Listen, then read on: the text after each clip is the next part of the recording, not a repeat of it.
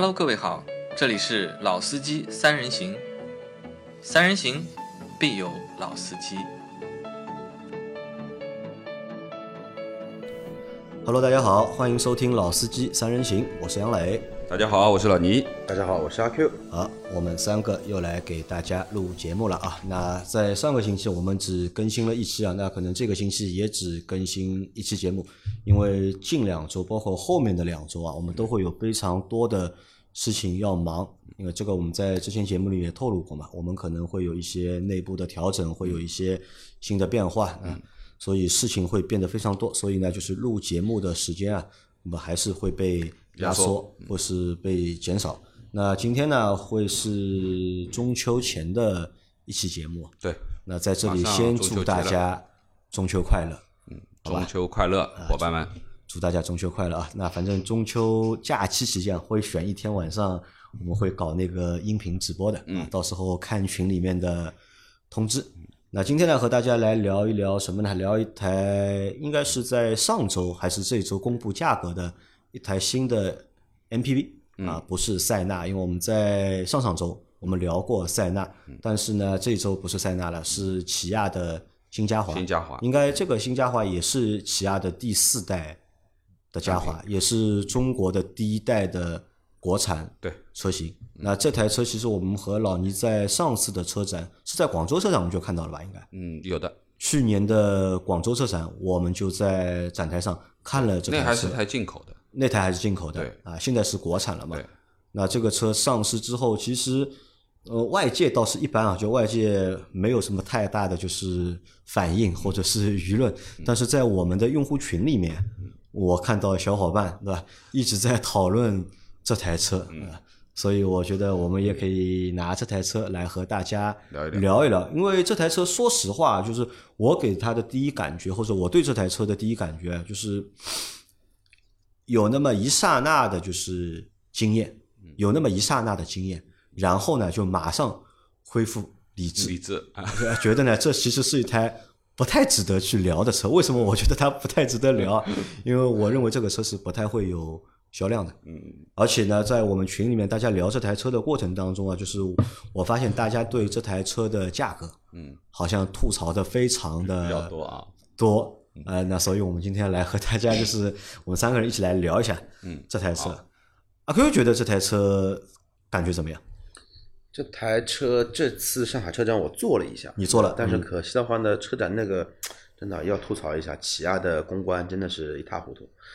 大家车展，而且 A 级车展，从新冠开始，全球到现在上海是第一家办的，嗯，嗯，居然会出现什么展台的展车没有电，啊，这没电展车，没有电，又没有人擦，内饰嘛被别人踩了，因为很车展嘛，素质参差不齐嘛。车里面有垃圾，有水瓶，车子又没有电，外观呢都是手印子，反正很多，车况很差。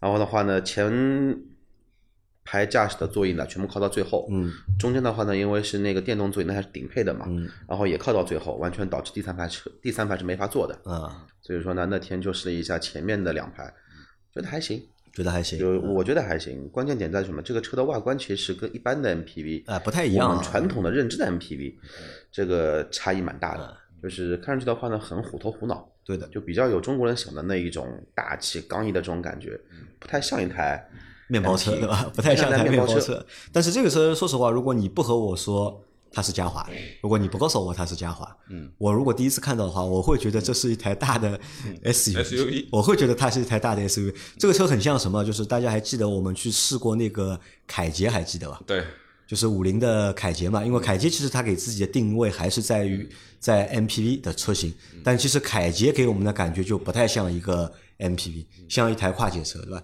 又有点像轿车，GT 版的轿车，又有点像 MPV SUV，像吗？我觉得一般。我觉得有点像，就是有点跨界的这种感觉。这包括这台嘉华也同样是这样，就是它把就是一个传统的 MPV 的一个造型啊，设计成了就是头变得更长嘛，头变得更长之后呢，更像一台 SUV。那阿 Q，你觉得这个是设计师故意这么做的呢，还是说他考虑到了这个中国市场，或者考虑到了很多就是消费者对吧？对这个 MPV 美国也在卖车型啊，对的呀，不能说中国市场。嘉华这种车子，包括塞纳一样，它原本设计的就不会考虑你中国人是不是喜欢这个车的外观的，就考虑美国人的需求，我们的 M 国嗯那边的用户是怎么样的一个需求在。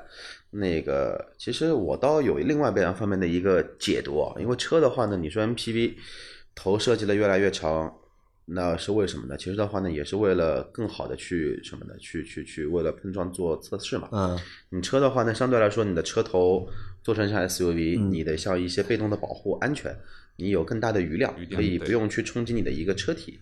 包括的话呢，像嘉华这个车，我不知道美国那边有没有碰到高速公路协会，嗯。成绩的话呢，应该不会差。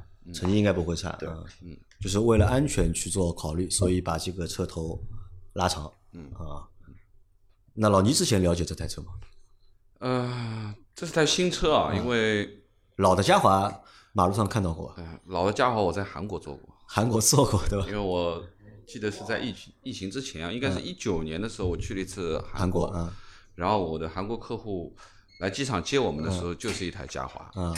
那么而且呢，它是一台高顶的柴油版，嗯他们是柴油版的，嗯啊是高顶的，然后里面有一个很大的电视机，就是很商务的，嗯你感觉这是台保姆车的那种那种感觉的。当然那是那个款式肯定是老的，嗯老的款式啊。当然现在这一代这个嘉华的话，其实它和韩国的还不太一样啊。那么因为最主要还是在美国市场，嗯，那么应该这么说，这是一台很标准的美国车，嗯啊。当然，现在两点零的发动机和美国的三点五是不太一样，因为美国人喜欢大排量。那么到这里呢，我们现在改成发动机改成两点零了。当然，这个因为你知道三点五的话，这个税就不一样了啊。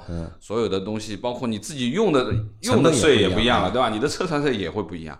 那么对于一台 MPV 而言，就是说，呃，前面两位也已经讲了，因为跟其他的车型不太一样。嗯，因为很多人的印象，这个 MPV 是圆滚滚的，对吧？圆圆头圆脑的，对吧？包括 G L 八什么都都是这个样子，但是它呢是相对比较方正一点，和之前这种造型啊，就是改的蛮多的。那么应该这么说，呃，头是蛮大气的，看上去啊，头是蛮大气的。如果说你不是很侧面的去看整个的话，你可能就像前面说的，它更像一台 SUV 的这个这个感觉。那么碰巧呢，就是说车展之后，其实他们在上市之前，其实在上海很多 shopping mall 做了很多的巡展巡展活动。那我上次记得是在万象城啊，然后看到了这台车，然后我还特地停下来，呃，让老婆孩子去逛一下商场，我就自己在里面大概待了一会儿啊。当时也问了一下价格啊啊区间，那时候还没有价格出来啊，只是说二十五万，嗯那个时候是讲的是二十五万啊。那么呃内饰啊什么东西，呃稍微看了一下。啊，的确呢就是说呃感觉上面还可以，还可以啊，啊感觉上面还可以。但是说实话，因为第一眼的时候没反应过来的是它的起亚新标，嗯。啊，因为你原来对于起亚的概念那个标志和现在它新在新用的那个起亚的字母啊不太一样，所以说当时还稍微反应了一下，哦哦，起亚。那新的一个，我觉得还是需要稍微有点时间去认一下吧。哎，那我在想啊，就是换了这样的一个造型之后啊，可能也解决了一个什么问题啊？因为我们之前一直在聊 MPV 的过程当中啊，我们会去谈一个点，这个 MPV 呢是家用型的，嗯还是商务型的，嗯对吧？你看，就是我们在上次聊那个塞纳的时候，我们也聊到嘛，塞纳那个样子啊，好像就是更偏家用一点，对吧？那如果你给它商务用呢，又好像不太好。那我们很多的小伙伴用户在买 MPV 的过程当中，可能也会在乎这个外观，看上去到底是更商用还是更家用。那反而现在这样的一个 SUV 的一个外观之后呢，把这个问题呢，我觉得就去掉了，因为你看了这个外观之后啊，你就不太会去想，哎，这个到底是商用的还是是家用的，就没有这个感觉了，好像？你觉得它是商用家用？我不会想了这个问题。不想了。对的，因为本来如果我看到一个 MPV 的话，对吧？我会我会看这个外观，我会啊，这个适合商用或者这个适合家用。但是看了这个这个嘉华之后，呃，就不会去想这个问题了。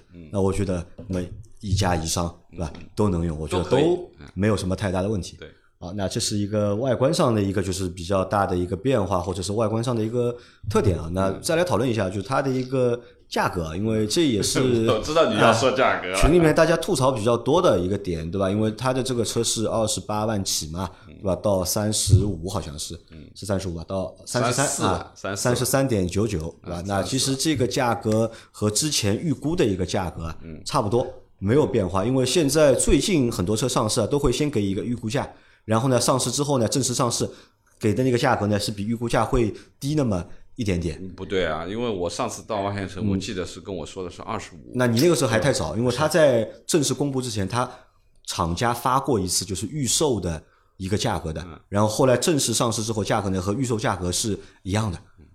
这个呢，其实有套路的，有套路的啊或者说不是不能说套路吧，有一个讲法的，嗯怎么样的一个说法呢？就是如果说对吧，主机厂看到，哎，这个车我公布了一个预售价格，预售价格比较高啊，订单很多，订哎，就觉得这个信息量蛮多的，对嗯吧？或者说关注度挺高的，好。我给你个劲爆的一个价格，嗯到时候的话呢，靠价格再吸引第二波的一个再定一个低点客流，开一个低一点的价格低一点价但是像这个车子，你不管放哪里去做巡展，啊，对吧？你预热预了一年多了，嗯，有人问吧？没人问，我相信 4S 店的话呢，收到客户的例子估计也不会太多。嗯，你跟三大完全没法比吧？你甚至于说都不如现在的那个那个车好，但是卖了不好的一个叫什么的荣威的 MX 八，MX 八啊呃，我估计大概例子不会比它多。啊，呃，比较累，对吧？那所以啥价格上也不会给大家就是很大的一个惊喜啊。嗯那你们觉得这个车，因为它有四个车型嘛，二十八点八八万到三十三点九九万，对吧？嗯那这个价格你们觉得定的怎么样？高呀，高？对啊，为什么高呢？高有啊，高和低都是有参照有比较的嘛。你为什么你会觉得这个车厂商之前的这个价格我没注意啊，嗯因为我听到的就是这个巡展的时候啊，销售员跟我说的二十五万左右的这个价格起。嗯二十五万？那我觉得扯淡是不可那我看到了这个价格高了三万多，快小四万了，那我肯定觉得高嘛，嗯对不对？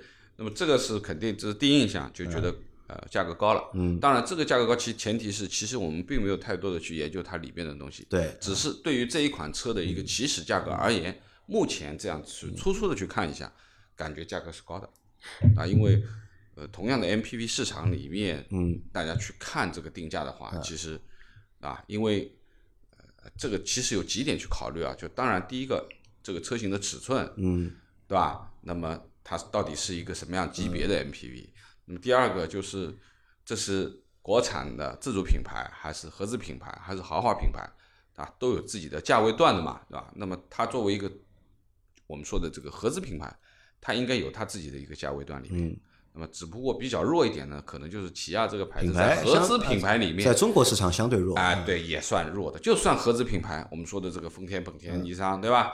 那么它相对而言，就韩系现在这几年其实还是相对比较弱一点。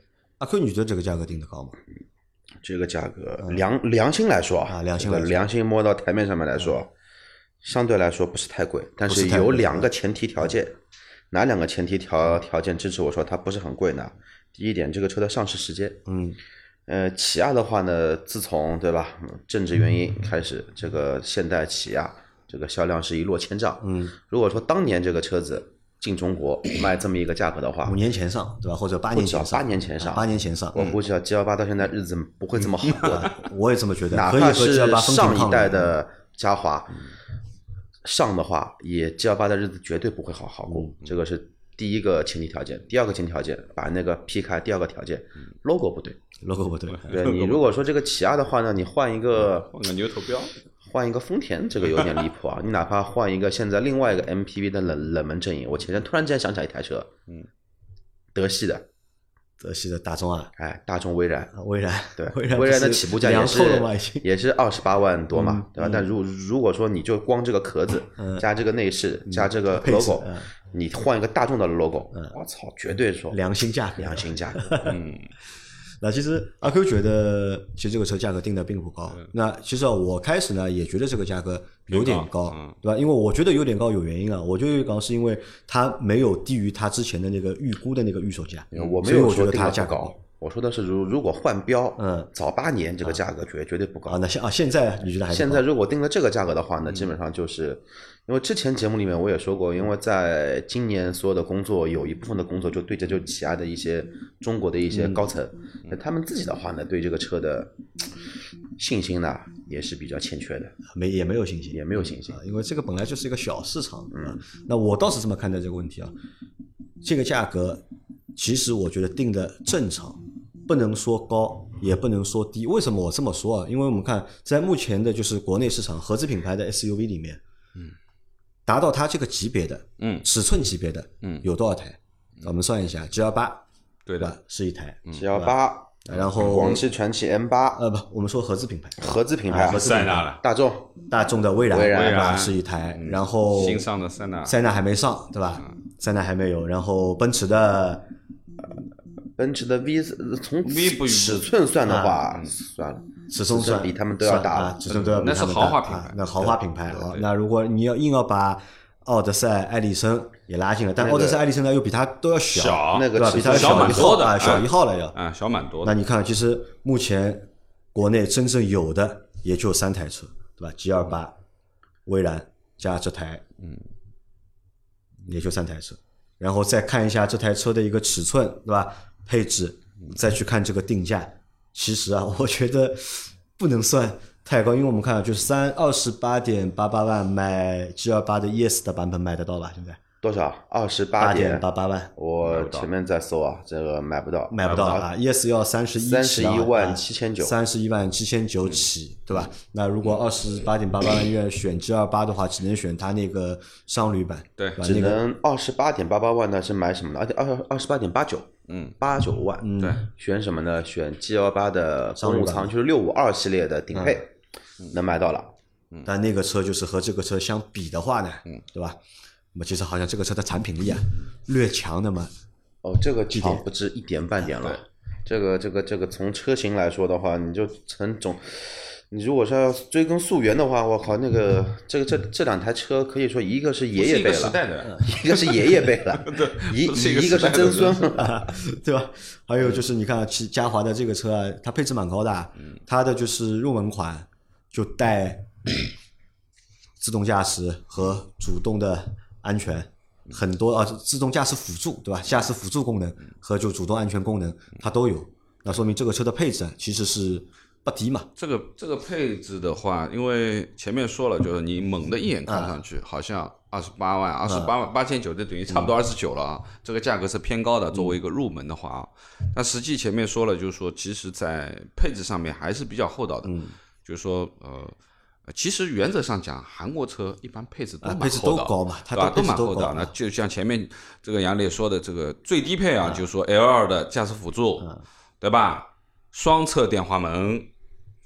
蓝牙钥匙、远程启动，远程启动呢是美系车标配，对吧？就因为很多的美国车都喜欢玩啊，美系啊远程启动，十二点三的这个全液晶仪表，主驾驶的十二项的这个电动调调节呃座椅调节，对吧？然后呢，包括七个安全气囊，嗯包括电动的后备箱，嗯。啊，然后那个这个这个这个前后双天窗啊，嗯。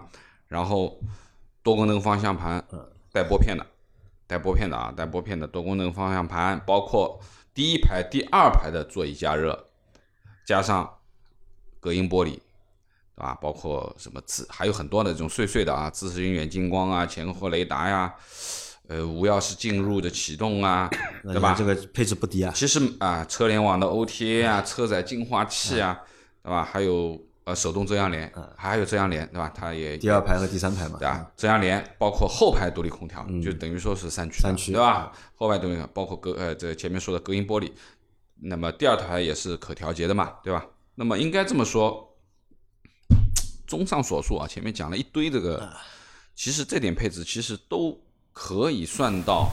普通的我们说 MPV 的话，你肯定是一个高配中中级以上的配置，高配啊，起码是个次顶配。对吧？就中级以上的配置肯定，因为 L 二的自动驾驶就不是每一台入门的可以有的，对吧？除了本田的车，就是它这个东西下沉的比较，这个配置下沉的比较厉害，但是其他的品牌的车，对吧？你都要到中高的配置里面日系才能够看到。本田、双田都是标配的。啊其实刚刚老呃那个老倪说到一点，就是什么呢？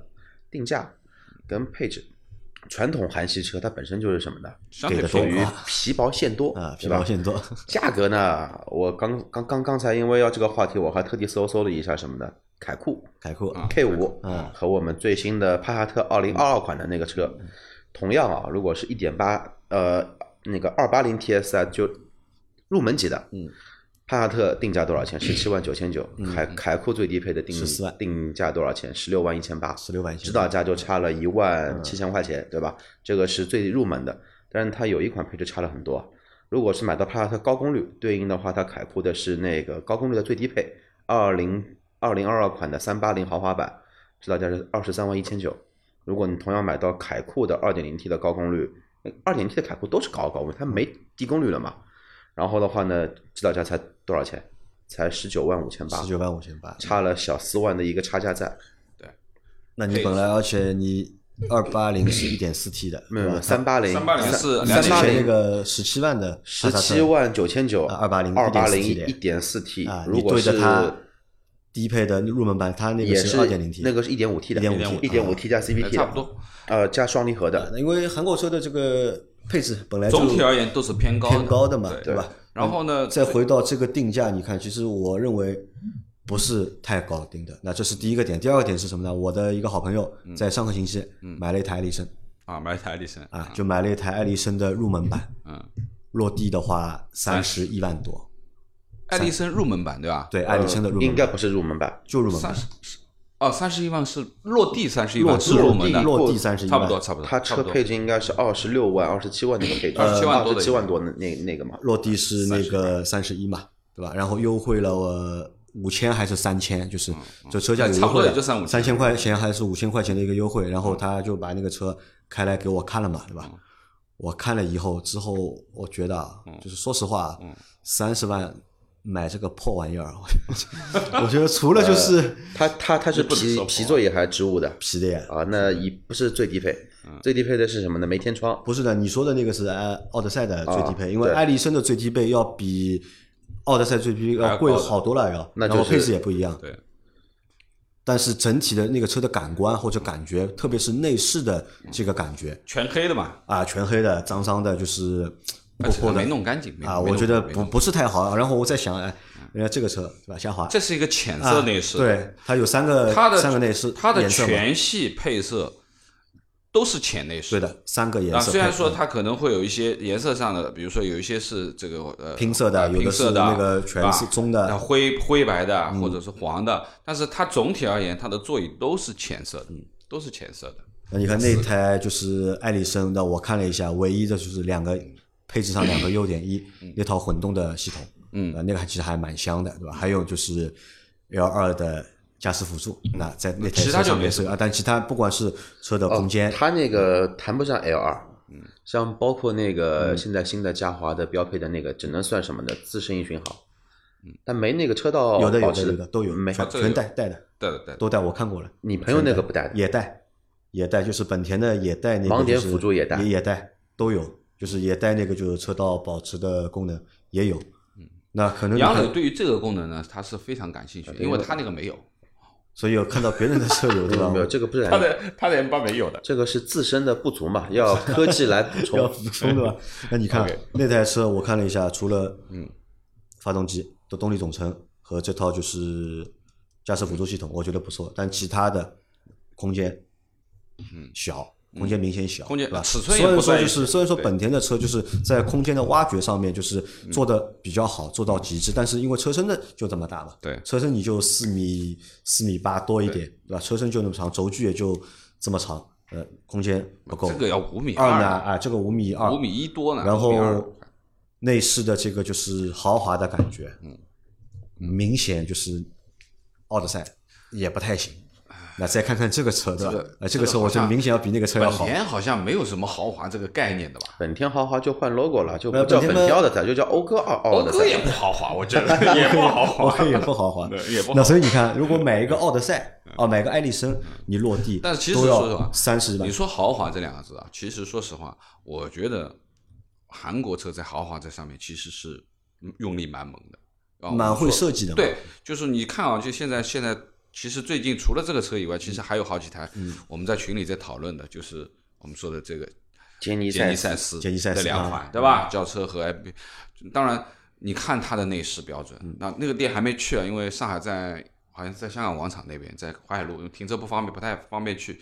这其实我是蛮想去看一看那个车的，因为我去韩国，我能看到很多杰尼赛斯，豪华的韩国车，啊，就是完全都是有飞鹰标志的那个前面头都是像像劳斯莱斯一样的，对吧？很多了。那么你，你在真的是你在韩韩国看到这个东西，就跟在中国看到红旗一样的，这个都是什么？韩国国企多啊，所有的国企全部都是用这个车啊。你要看到很多韩国的这种社长啊什么，那肯定是标配一台这样的车，对吧？但是的的确确，就从做内饰的这一点而言，我觉得你要拿本田和这个比的话，嗯，我觉得还是韩国人会弄这个东西，韩国人更擅长这个。会弄，他会弄，那你再我们再换过他，会营造这个。那如果再拿同样的价格去对比前面我们说到的 G L 八的商旅版，那可能这个产品力也是完爆的，嗯，对吧？那如果后面的塞纳，嗯，上市，那塞纳如果上市之后，对吧？那塞纳肯定比它贵，我相信啊，就是如果它开出这个价格元素嘛，对吧？就是嘉华开出这个价格，我觉得塞纳起码在它这个价格上面贵至少三到五万，，嗯，加个三万起码的，我觉得至少贵个三到五万，我觉得要的。对吧？那如果但是配置我觉得可能会下降很多。啊、配置下降很多，但是唯一的就不一样点在哪里呢？就是还在于那个动力总成。塞纳是一套二点五混动混动的系统，那这套混动系统如果单从油耗的角度去考虑的话，嗯那其实是蛮香的。是的，对吧？那如果你不考虑油耗，嗯。如果你不考虑油耗的话，那可能这个混动对你来说，那么有和没有嗯。也没有什么太大区别。可能这套二点五的啊，二点零的2.0二点零 T 的这套发动机给你的动力感受啊，可能会更好一些。嘛，所以你看如果放在就是合资品牌市场里面去比的话，其实这台车的价格并不贵算高。啊啊，不是不算高嘛。你你要和你要和爱丽绅去比的话是不算高，配置也比它高那。为什么我们都觉得它贵呢？为什么大家很多人第一反应都会觉得它贵呢？因为它现在怎么说呢？学坏了，学坏了，看齐大众嗯了。大众卖多少钱，它也卖多少钱。它的配置我刚刚研究了一下，配置的价格差基本上上跟那个蔚来差不多。嗯，顶配的三十五、三十五，蔚来那个也是三十六，再贵一些。起步价也是二十八万多。就之前韩系车的那一种什么呢？皮实皮实，配置高，而且早期的伊兰特、爱那个叫塞拉图还是还还是很耐操的，嗯，所以说很多云印车嘛，皮实耐操，配置高，空间还大，嗯，对吧？价格比大众车，因为当年的话呢，我们都跟大众比嘛，嗯，跟比比大众便宜个百分之二十，最起码。嗯。现现现在好像看看看看，学坏了对吧？就价格抬得高了，觉对。得就是品牌可能就是这个品牌就是撑不了这个价格，那这个可能是我们的第一个反应啊，因为品牌觉得这个品牌我们并并不是特别的喜欢，那、或者觉得这个品牌不值这个价格，那这是第一个觉得它贵的原因啊。那还有没有其他觉得它贵的原因？呃，我品牌是我觉得还是最大的问题。品牌是最大的问题。对，因为的的确确就是说，可以说近几年里面嗯啊，其实在国内做的风生水起的，肯定是跟韩国车没有太多的关系。嗯，啊，当然就是最近其实韩国车的销量也回来了，对吧？就最近几个月我们在做销量的时候，其实有几台车，哎，有几台车都都回到了一万台这样子，对吧？那么之前其实因为。呃，说实话，这个在韩国的韩国车和在中国的韩国车还不太一样其实是这个原因，我觉得啊，就是真正能够到中国来做的韩国车和在韩国本土的韩国车，我认为啊产品力上面还是有很大差距的。啊，包括在美国的韩国车，因为过来车的等级不一样嘛，对吧？因为我们在国内看到的韩国车，相对来说都是一些低阶的产品都是低阶的产品嘛。那因为韩国的一些中高阶的车型，他也不愿意到中国来嘛，来了因为不会有人买嘛，那所以他来干嘛呢？所以我们也看不到。其实还是我说的那个问题，不管在韩国本土也好，在美国、在欧洲市场也好，韩系车在全球的一个定位本身就是什么呢？它坐在什么的那个日韩、日美、日美、日日系和那个欧系还有美系的中间那个价位区间，嗯，就是比他们便宜一些。但是我配置的话呢，看起他们的中配，嗯，其实在中国也可能我觉得还不是在中间了，就是韩系车的这个价格要比日系车还要再低还要一点再便宜还要再低一点。就可能它就是参考就是日系车的配置或者动力要求，参考日系车的配置或者动力要求，对吧？那么甚至模仿就是欧洲车的配置动力要求，但是价格呢会比日系车更便宜那么一点点。但是空间的话呢，就车身尺寸空间，呃，车身尺寸这一块会看起美系车，嗯，偏大一些，嗯，那这是品牌是一个点的，还有我觉得还会有一个点什么呢？就是我们很多用户啊，我觉得其实是对 MPV 车型啊不够了解，或者是对 MPV 这个市场啊不够熟悉。那么哎，大家觉得哎，三十万买一个这个车，哎，可能就觉得贵了。那其实啊，我倒是觉得就是在 MPV 的市场里面，花样啊要比在轿车也好、SUV 市场上其实更透。真的就是我，如果我们要去买一台就是好的 MPV，或者是考究一点的、配置高一点的，对吧？甚至因为在很多加装的项目里面，你轿车 SUV 你能加装什么？你加装不了什么东西，反而在 MPV 这个领域啊，能够玩的花样啊，这个就多了，就没错，对吧？在上面可以叠，就是很多的钱上去，因为大多数的消费者，因为可能就是自己也没有买过 MPV，也没有这个需求嘛，所以不没有了解过这个。当其实当你真的去了解一下之后，在家装市场啊，MPV 是香饽饽。对不对？你会发现，其实哦，三十万对吧，买到这样的一个车，哎，其实还可以啊，不算就是特别的，不算特别的贵。那因为我自己是有一台 MPV 嘛，包括我有一台那个就是歼八？你也加装过很多啊，你看我那台车买回来也要落地二十五万了，嗯，那二十五万，你还加了多少钱？我加我们加装不算，我们就不算加装多少钱，就你看他这台车对吧？二十八点八八万，二十八点八八万，它这个车落地的话，大概是要要加个三万到四万，三万块，三万多，三万多啊，三万多块钱，那么你这个车要二十啊三十多少要？二十九加三嘛，啊？三十二，三十二啊，三十一是落不了的，啊，三十一落不了啊，三十二。三十二落地对吧？三十二落地，那比我那台车要贵七万块钱。嗯，但是你这个七万块，你看空间，嗯，大一圈，嗯，对吧？配置嗯，高很多。上两个等级吧，我觉得要 上两个等级，对吧？那么再加上就是各种各样的东西，那其实我觉得你觉得不贵是吧？啊，不贵，我觉得不贵，我觉得真的不贵。就除非就是我无非就是不太喜欢这个车的原因是什么呢？就是外形不是太接受，因为我还是喜喜欢一个长得像面包车一样的 MPV 的感觉。我倒是看他那个现代的那台那个，现在那台叫什么？哪一个？库斯图。啊，库斯图啊，库斯图就长得一个很那个 MPV 的便宜多了啊一个样子，因为那个也小嘛，四米九、4米9五米都四米九不到嘛，对，对吧？四米九嘛，其实它是对标的奥德赛的这奥德个赛啊，对吧？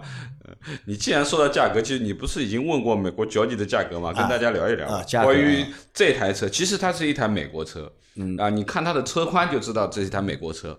所有我们说日系的车基本上不会做到这么宽的，就是说如果在日本本土的啊，或者说在中国的车都不会做到，包括 G L 八都没有那么宽。对嗯因为这个的的确确是中国路况的考虑，是吧？但是美国车就嗯人家地方大嘛，或者说是码子也比较大一点，对吧？就是说块头比较大，它更需要大车、空间大的车，所以这台车一九九五的宽度和塞纳是一样的，它是完完全全是一台美国车。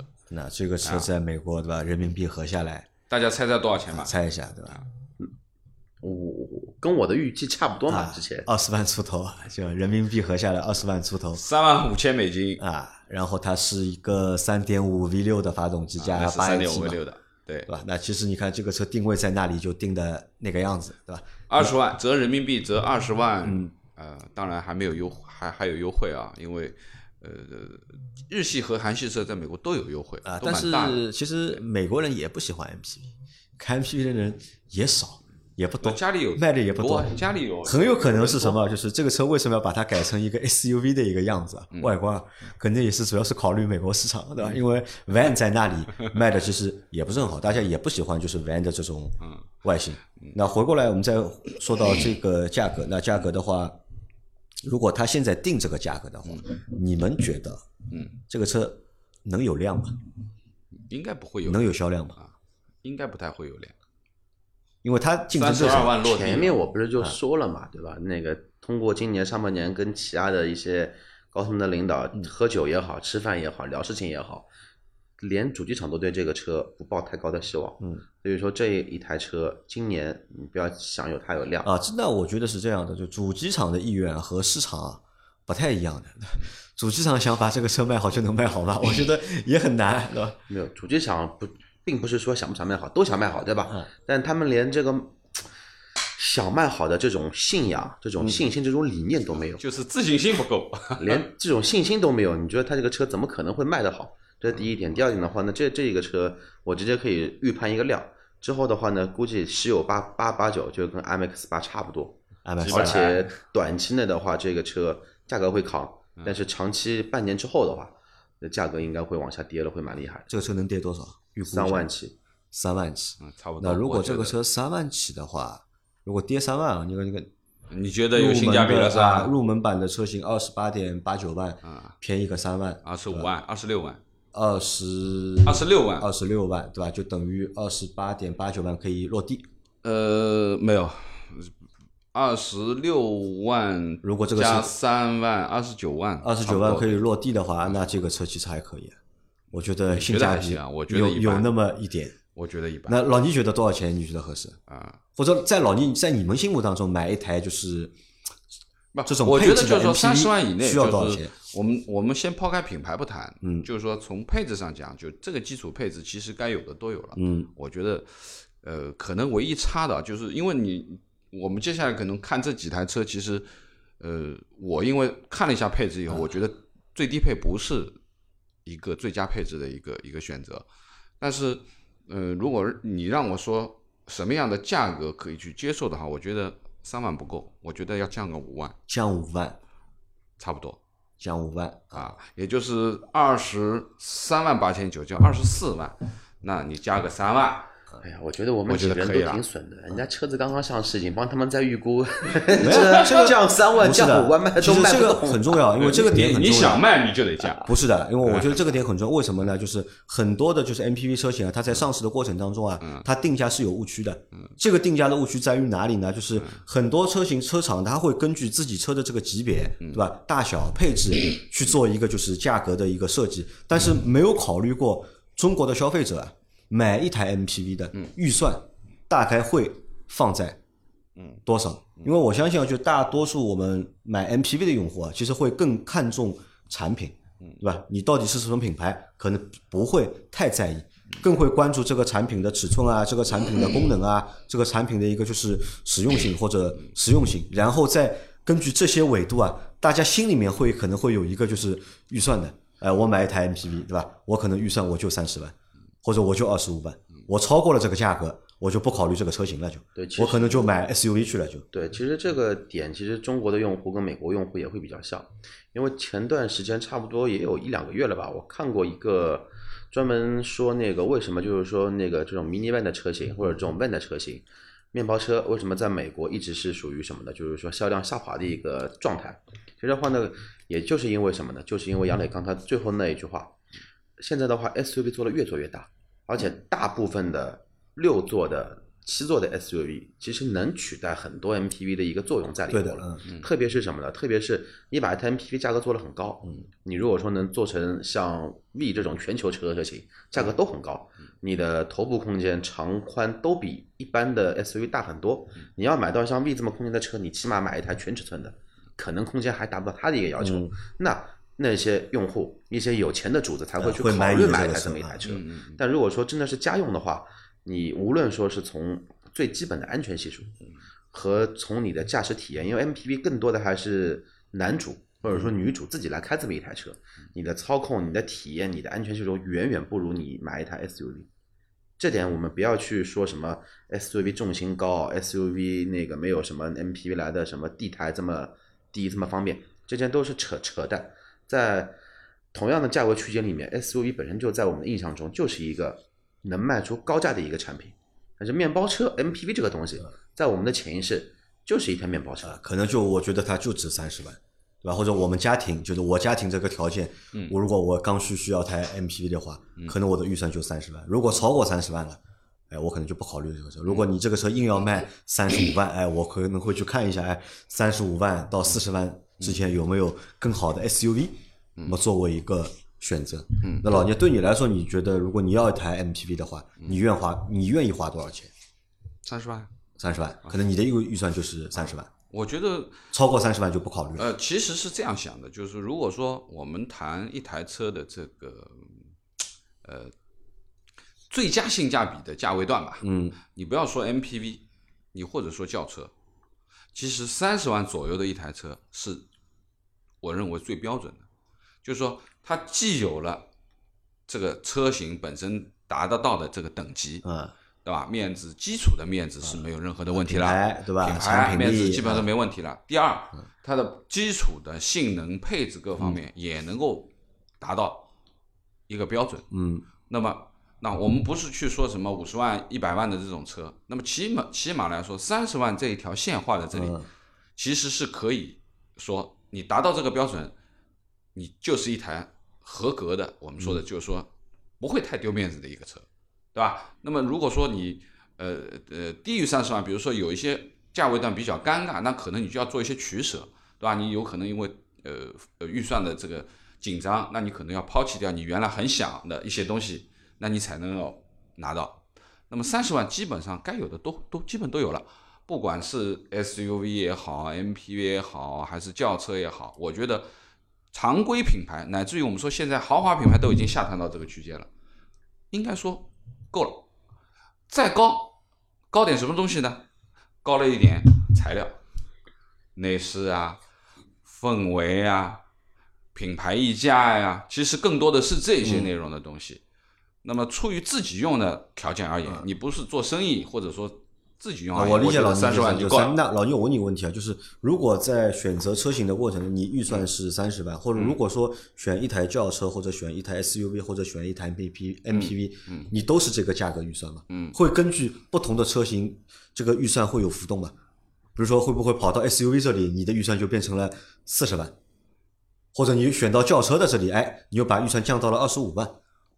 呃，我我觉得最基本的还是看自己的用途，因为这三种车型其实还是不太一样的，就从用途上面讲，其实是不太一样的。对，用途肯定不一样，但是我们会对不同用途的车对它的价值啊，嗯，也会有不一样的认定嘛。嗯，有的人就觉得就是 MPV 就是不值钱，对吧？可能我不愿意但我倒不对他身上花太多的钱。我倒不认为，我倒不不认为说一台这个 MPV 只要能人装的多，你就不要考虑其他的东西了，越便宜越好。那我倒不这样认为，我觉得，嗯，因为本身 MPV 就是家庭用车，对吧？那么家庭你就要首先考虑到你的太太、你的孩子、你的父母，从乘坐的舒适性、便利性各方面，嗯，你都要去考虑。那如果说你家里有老人，嗯啊，而且年纪比较大的，那你给他一台 MPV 就不是呃这个 SUV 就不是很适合，因为什么要爬上爬下的，对吧？那么你肯定是 MPV 相对而言就比较方便了。对不对？其实轿车对小人、老人也不方便，因为什么？要猫腰这啊样进去再出来也不方便。嗯那反而 MPV 是一个最佳选择。如果说你是完全家庭用途的一个，那肯定这是一个最佳选择，因为你不会拿它去飙车，对吧？你也不会拿它去做越野的这种事情。那我觉得城市里面常规用车 MPV 挺好呀。如果你买到一个三十万左右，比如说像你朋友刚刚拿的这个这个这个爱丽绅也好，我觉得从家用的角度而言，没有任何的毛病。嗯，是不是很实惠，对吧？人呃人坐着也很舒服，空间也很好，该有的东西都有了，对吧？那么至于豪华不豪华，这就看自己的想法了，对吧？啊所以啊，就跟我们看啊，就是从就是市场的就是销售数据里面分析出来啊，嗯，你看每个月对吧，奥德赛嗯和艾力绅的一个销量，嗯加起来，嗯，大概也能够有个八千八千一万呀，差不多。八千一万，对对吧？G 二八也能卖个八千一万，但是 G 二八里面呢，可能还有一部分甚至一大部分是商务的运营的车辆。对，但真正就是你说买回去家用的，那可能就是奥德赛多少？对吧？奥德赛和艾力绅的这个价格区间啊，能够代表就是这个市场能够接受的一个就是价格的区间。嗯那说回原来的问题，那既然这台嘉华上了，它是一台韩系的 MPV，、那说实话，我认为韩系的企业可能会用它作为自己的商务用车，我觉得很正常。但韩系企业越来越少了，那很多有什么那个三星都搬掉了。那呃锦湖轮胎呀、韩泰呀，很多很多，这些都是韩系企业啊，他我们他用这个都没问题啊。哪天去那个起亚上海总部去拜访一下，去看看看他们用什么车。反正上次肯定是韩。哎，上次开会的话，反正他们最高的部长，反正都是起亚 Q 五。因为我上次去了那个群霸的，之前我们不去过群霸那个公司嘛，对吧？它里面他说里面不是有一家那个韩国企业嘛，嗯然后下面停的都是韩国车韩国的豪车嘛，对，那就说明什么呢？就是说，从商务角度是讲，嗯你是韩系的，我相信肯定你可以选择这台车作为商务用车去去用啊。那如果说你自己家用，那前面讲了没关系的，嗯怎么都可以，对吧？你韩系也行，你日系也行，你美系也行，你反正是家用，家用就是怎么舒服怎么来。怎么预算怎么来，是吧？其实讲白了，这个不要太考虑这种品牌上的东西，因为就是自己用嘛，用的舒服就行了。另外一个呢，作为这台车而言，我觉得就是说，其实一台美国美国的美系的这样的一台 MPV，其实起亚在美国口碑还是不错的。对的，嗯，对吧？从故障率啊，从各方面，其实，在我们说的这个消费者这样报告里面，其实都是排在很前面的。那可以这么说，仅次于雷克萨斯，甚至于说不定比丰田还好。那么应该这么说，就是说，像它的这种基础配置的东西，我觉得毛病应该不太会有，不像以前，不像我们现在做之前看到很多相对价格比较低的韩系车，可能有很多毛病啊而且。产品上呢，我觉得就是稳定性、可靠性应该是能够有保证的，应该有保证。但是呢，这个车呢也会有一个和塞纳同样的问题，嗯，就这个尺寸啊，在中国啊，老问题啊，实际的一个是个使用率停车的问题啊，啊对的，到底能不能够就是解决，或者应该其实是解决不了的嘛，对吧？本来买个 MPV 就是其其实你要这样坐的舒服，开的舒服，但真的买回来之后，你在使用的过程当中啊，其实是会遇到蛮多的就是不方便的。嗯对，这个其实说实话，这个是尺寸决定了啊。另外，它本身的基因决定了它是一台美系啊，就是不考虑这个宽度这部分的东西的。那么，呃，前面又说回来，为什么我说我不考虑这个二八八九？如果你让我选的话，二八八九不是我的主流选择。你要选那个科技版的，对吧我豪华科技版，我认为啊，如果你让我做第一选择的话，嗯我认为我会选三十一万九作为第一选择。三十一万九啊，对，就是第三个版本，它现在是二十八万八千九、二十九万九千九、三十一万九千九，三个价位啊，最高的是个顶配嘛，对吧？顶配三十三万九千九，就等于差不多三十四万的这个价格。那么最主要的问题，其实为什么我看完了它所有的配置而言，我觉得最基本的一件事情就是说，作为入门版的车型啊，不要去看二十八万八千九了，多一万，我看啊，多一万一千块钱，因为这个一万一千块钱会多一个什么东西呢？这是这台车必备的一个东西，全景影像。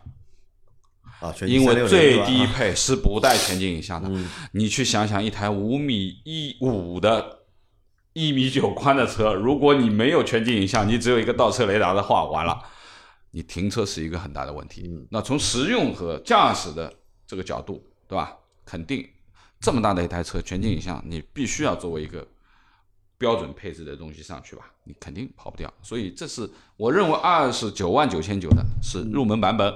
那么如果你让我选，嗯、我也有跟杨磊一样的这个这个这个爱好的，就像杨磊说，我一套 L 二这个是我必须要选的，对吧？他一直每次选车他都要选 L 二，他这个车是标配嘛？对我说我喜欢的呀，就是座椅通风加热，啊，座椅通风加热，啊因为这个配置前面两个都没有，只有只有加热，没有通风，对吧？你既然是一台舒服的车，那你通风加热，第一排、第二排你得有，那么这个对不起，就是三十一万九千九见了，啊，三十一万九千九，那这个车落地的话，三十六万，对不对？那我觉得就是说，还有一个最主要的什么呢？就是前两个配置都不是真皮座椅，只有到三十一万九千九是真皮座椅，再加上通风加热，再加上腿托，还有这种呃那个叫什么呀？这个呃老板键嗯，啊。如果你让我去看，那顶配我就不考虑了，因为顶配里面我大概撸了一下，大部分是这种什么氛围灯啊，这种啊、很很牛的喇叭，是吧？啊，它那个喇叭叫什么名字来着？就就也没听到过。哎，没听到过。反正十二喇叭的这个这套音响，那当然音响我很喜欢啊，对吧？音响我觉得后期可以改的嘛，对吧？音响我们后期可以改的，但是你要改全景影像，或者说你要改电动呃这个这个这个这个通风座椅，这个好像费用有有点复杂，嗯，还不如用原配了。所以你让我选，第一选择是三十一万九千九的第三款配置我。觉得这个车三十二，对吧？但是三十二的话，其实也不贵，也不贵，对吧？然后如果说作为作为就是说买车的第一选择，就是你不考虑什么通风啊这些豪华部分的舒适部分啊，我觉得二十九万九是它的基础入门，而不是二十八万的那个，因为全景影像，对吧？这个我这是我的选法啊。啊，好，那阿 Q 啊，阿 Q 前面说到，你别问我选，我我这个不让你选车我肯定啊不会买的。啊你不会买的，老倪也不会买的，老倪就 Y Y 嘛，就那你前面说这个车卖的不会比 MX 八多，对吧？那 MX 八大概现在一个月可以卖七百个八百哎七八百台，对吧？过不了千，那你觉得这个车也很难过千？很难过去。我觉得可能不一定啊，因为为什么呢？就是有可能这个车啊能够分掉一部分啊，嗯，奥德赛、艾力绅的购买用户。有可能。因为如果拿同样的价格的，如果拿同样的预算嗯去看一下这台车，再和就是艾力绅去做比较的话，嗯那这个车其实在产品力上的就是这个优势啊，其实还是蛮大的。嗯我倒不不是太支持你的这个想嗯法，为为什么呢？那个爱迪生也好，奥德赛也好，就这两类的用户，其实就是说对于空间这一个要求本身就是觉得爱迪生肯定够了，嗯，奥德赛也够了，不然这个价位的话，完全可以买一台这个尺寸的 SUV 了。SUV 的尺寸绝对比爱力绅跟奥德赛车身尺尺寸啊，大家要大一些，无非就是说什么呢？内部空间不一定内部空间的话不一定会大，或者说呢，比较喜欢奥德赛的一个或者爱力绅的一个内部的空间灵活性会比较高一些。它的第三排的话是完全可以藏在地台下面的嘛。我觉得消费群体还是完全会有些区别的。相反啊，这个车的话呢，对于商务市场，我认为啊，可能性不会。就是需求量不会太高的不会原因太大是在于什么我说了，大概前提就是韩系可以，呃，韩系企业可以，另外一个点是在于什么呢？如果说车子作为运营用车，每一年跑个四五万公里的话，任何一个投资人、任何一个老板都会去买，都会死买等，G 二八嘛，对吧？嗯，都会死等等什么呢？等塞纳，啊，等塞纳，等塞纳。呃，你这么算，一年的油费，G 幺八全市区开十五升油，嗯塞纳的话，我不说它多吧，说它八升油吧一半，一半的油，嗯基本上的话呢，合个第一年就直接把这个车的，我们说差价给赚回来了。赚不回吧？如果公里数够的话，你公里数你就跑一一年跑四五万，四五万，对吧？你赚得回这个差价，租赁车差不多，租赁车要的，租赁车差不多嗯租赁车肯定有的。因为现在 G 幺八大部分的销量还是占比还是在于就是说营运车这一块还是运，营车为主嘛。嗯，那我我觉得这个车，我觉得我会比阿 Q 稍微看好一点，对吧？我觉得一千台卖得到的。我认为呢，一千台是卖到，阿 Q 觉得一千台是卖不卖到不到的我觉得这个车一千台是卖得到的，除非啊有一种可能性能卖卖到杨磊说的一千台以上。降价嘛，那和降价也没关系。起。亚的话，我记得之前推出哪款车的时候，有一个那个叫什么什么，有一个礼包，就是什么时候买，嗯。只减多少钱，然后再送多少公里的保养，再送什么东西，反正会有一个礼包的一个形式出来。他现。在送的也蛮多的，他现在这个车五年十万10万公里的质保，嗯对吧？然后六次的基础免费保养，嗯，然后还送什么？好像还有什么流量基础流量免费，对吧？相对来说给的东西还是有那么一点点的，但是还是要等它就是降价吧。这个车如果现在半年见吧。半年见，不要半年，你一定说贵啊！两个月吧，我觉得我这点那个要帮起亚 再再再再再再帮他们说说点好话。真的要说贵，真的不贵，因为我们刚刚拿美国价格去比较了一下，嗯对吧？美国的价格的话，应该在二十三万人民币上下，那当然是最低配的。他们那边应该叫 LX 那个版版版本最入门的。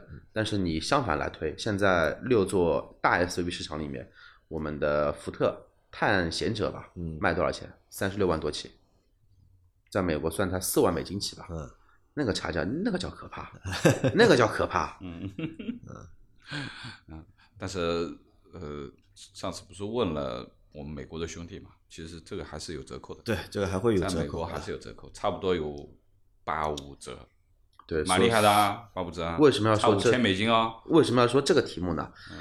嗯，相对来说，其他还稍微厚道一些，他自信心还没这么足。如果像福特这么信心这么足的话，直接定到个三十几万起的话，我靠，那基本上凉凉。凉凉。凉凉 啊。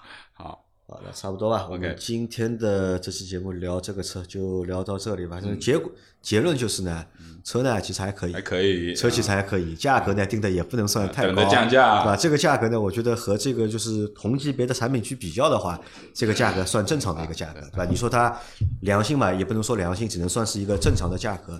但是呢，这个车呢前景呢，大龄呢也不灵的不，灵的但。只是呢，因为是起亚，所以说呢，它就是应该要再便宜一点。啊，就品牌歧视的品牌，还是品牌 溢品牌价。歧视的啊，可以的 OK，好啊但反正对我认为，但对就是消费者来说，对想买 MPV 的消费者来说，其实是件好事情，又多了一个相对来说不错的产品，可以给大家做选择作为选择嘛，对，挺好。对吧？好吧，那我们今天的这期节目就到这里啊，感谢大家的收听，我们下期再见。好，谢谢。拜拜。